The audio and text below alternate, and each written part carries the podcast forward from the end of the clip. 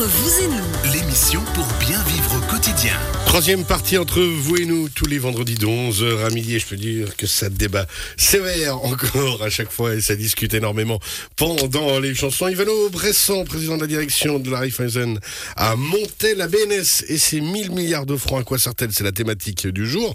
Mais en fait, on pourrait sauver la Suisse, Ivano Bresson, avec ça. La VS, le système de santé et tout. Oui, alors euh, beaucoup de questions, parfois même des mythes, hein, comme celui que, Que vous venez de mentionner. Est-ce que c'est un bunker dans les sous-sols euh, euh, du Conseil fédéral? Par qui est-elle dirigée? Euh, Quelle est sa puissance? Sa fortune? Euh, Je vais essayer de répondre à quelques questions, dont notamment celle que vous venez d'évoquer. Je, je voulais vous la poser. 1042 milliards, qu'est-ce que ça vous dit? Ça fait beaucoup de zéros. Alors, disait par 8 millions d'habitants, ça fait 130 000 francs. Une famille de 4, Ah, on saurait quoi en faire. à peu près 500 000 francs. Ouais. Donc, on investit tous on dans est- des pompes à chaleur.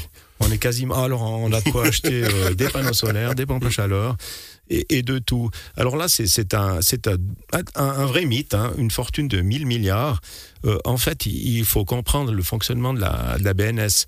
Euh, je vais euh, essayer d'expliquer quels sont ses objectifs, mais tout d'abord, euh, je vais essayer de répondre à cette question. Euh, 1000 milliards, oui, en effet, c'est la somme de bilan de la BNS.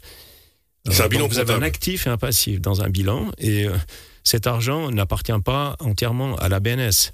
Euh, il faut savoir que c'est une banque un peu spéciale euh, qui a des clients spécifiques qui se trouvent au passif du bilan, euh, qui ont principalement, on retrouve des banques, des assurances, qui ont des comptes qu'on appelle des comptes de virement auprès de la BNS. En francs suisses notamment ou en monnaies étrangères. Et par rapport aux francs suisses, qu'est-ce que la BNS a fait? Lorsqu'il a fallu défendre le, franc suisse qui était devenu euh, trop fort par rapport euh, à l'euro notamment, elle a acheté euh, beaucoup de devises avec ces francs suisses. Et on retrouve euh, toutes ces devises, devises dans le bilan. dans le bilan. Et on a actuellement, euh, pour vous donner les chiffres, de, au 31-12-2021, on a euh, 966 milliards euh, de devises, dont 370 milliards d'euros, 360 milliards aussi de dollars. hein. On, pen- on pensait qu'on aurait beaucoup plus d'euros, mais c'est presque équivalent. On a autant de dollars que d'euros et 235 milliards euh, d'autres devises.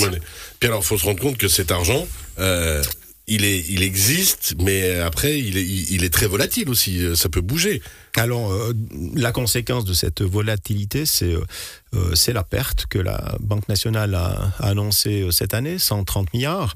Donc, pour faire la différence entre les comptes que les, les banques ont au passif du bilan et ces devises, on, a euh, donc un calcul qui est relativement simple. Euh, euh, on, enlève les comptes des banques et on enlève ces devises. Il nous reste les, fonds propres de la banque qui étaient de 200 milliards avant, donc au 1er janvier 2022, et qui se retrouve maintenant à, à 70 milliards suite à la perte de 130 milliards. Donc la fortune nette de la, ban- de, la Banque nationale s'élève maintenant à 130 milliards et non pas 1000 milliards. Il faut se souvenir que ça, c'est une sécurité.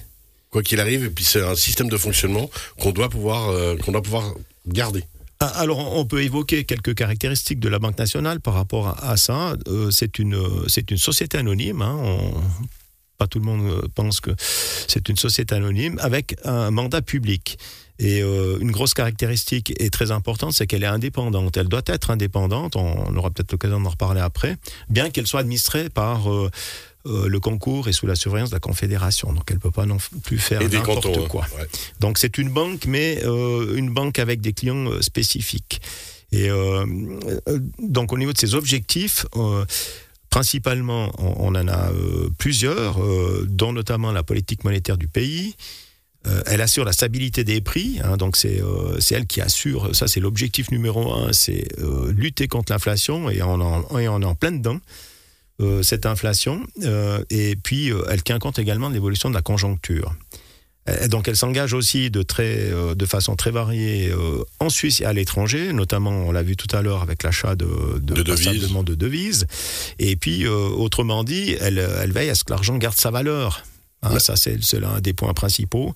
Et à ce que l'économie évolue aussi de, de, manière positive. Parce que quand on dit que l'argent garde sa valeur, que le franc suisse reste une valeur sûre dans lesquelles aussi bah, on investit au niveau des pays étrangers et des autres. Alors le franc fort a, fait le succès de, euh, de l'économie. En le rendant toujours plus fort. Et euh, tout est lié entre l'économie, la politique et euh, la stabilité financière. si un de ces trois éléments ne fonctionne pas, les autres vont, vont souffrir. Donc on, Joël Vocat Oui, oui j'ai une question. Alors, je ne suis pas du tout euh, dans la finance, mais le modèle la BNS, est-ce qu'il existe dans d'autres pays? Ou c'est vraiment une typologie, une typicité plutôt euh, suisse? Ouais, c'est ça, la réserve fédérale américaine. alors, il y a deux grands instituts euh, qu'on entend souvent nommer ces, ces temps, c'est notamment le, la Fed, hein, c'est la, Banque fédérale américaine. La réserve. Et puis la BCE, c'est la banque, euh, enfin la, banque centrale, européenne, et avec des objectifs différents. Je l'ai dit tout à l'heure, la BNS vise un objectif prioritaire, c'est 2% d'inflation. Donc, euh, lorsque l'inflation euh, pointe au-dessus des 2%, c'est le cas maintenant, on est à 3,2 au mois de janvier. on a de, à cause de l'énergie notamment, on est à 3,2%. Et donc, son objectif prioritaire, c'est de lutter contre cette inflation. Et indirectement, euh, elle s'occupe pas trop du chômage ou de d'autres problèmes économiques. Contrairement à la Fed, qui elle euh, a plusieurs objectifs. Elle lutte contre l'inflation, mais elle lutte aussi, enfin, elle, essaye de, diminuer autant que possible le chômage. Alors, ah, déjà, un objectif, c'est déjà pas facile, mais lorsqu'on en a deux, voire plus, c'est quasiment impossible à les réaliser tous. Et c'est là que les, les, problèmes euh, surviennent. Donc, oui, il y a des banques, c'est une des banque euh, centrale du monde la plus petite, hein, c'est une des plus mm. petites, mais avec un bilan euh, très costaud. Bah, c'est ça, c'est solide. Ah bah oui. Alors je voulais vous embêter euh, parce qu'il nous reste trois minutes. Il y avait cette question hier. Karine Keller-Souter a annoncé qu'il fallait serrer la ceinture. Depuis hier, depuis cette annonce, ça débat. C'est-à-dire non, au contraire, il faudrait investir maintenant. C'est pas dans des périodes comme ça. Le taux de chômage est très bas, donc elle a peut-être raison ou elle a tort. Il y a, c'est comme un peu tout. Il y a tous les avis. Et tout le monde en a un surtout. Euh, oui, alors euh, il y a des initiatives aussi qui, qui, fleurissent régulièrement. Il y en a eu, euh, si je prends peut-être les dans les 20 dernières années, il y en a eu une en 2002 pour le versement au fonds AVS des réserves d'or excédentaires de la Banque ah nationale, refusée. Il y en a une autre, bénéfice de la Banque nationale pour l'AVS, quatre ans après. Hein, donc c'était tout frais, refusé aussi. Il y en a une autre qui est arrivée en 2014 qui s'appelait Sauver l'or de la Suisse, refusé. Et puis il y en a une dernière, c'était euh, l'initiative, je ne sais pas si vous en souvenez, monnaie pleine, refusée. Donc 1000 euh, milliards, voilà, c'est un mythe. Tout le monde euh, veut s'approprier de, cet argent qui hein, finalement n'appartient pas à, la Banque nationale, mais et, on a été un peu trop gourmand ces dernières années parce qu'on a, on, a, on a eu l'habitude d'avoir beaucoup d'argent, 6 milliards notamment, euh, donc un tiers distribué au. C'est ça, après c'est redistribué au canton. Un tiers à la Confédération et deux tiers au canton.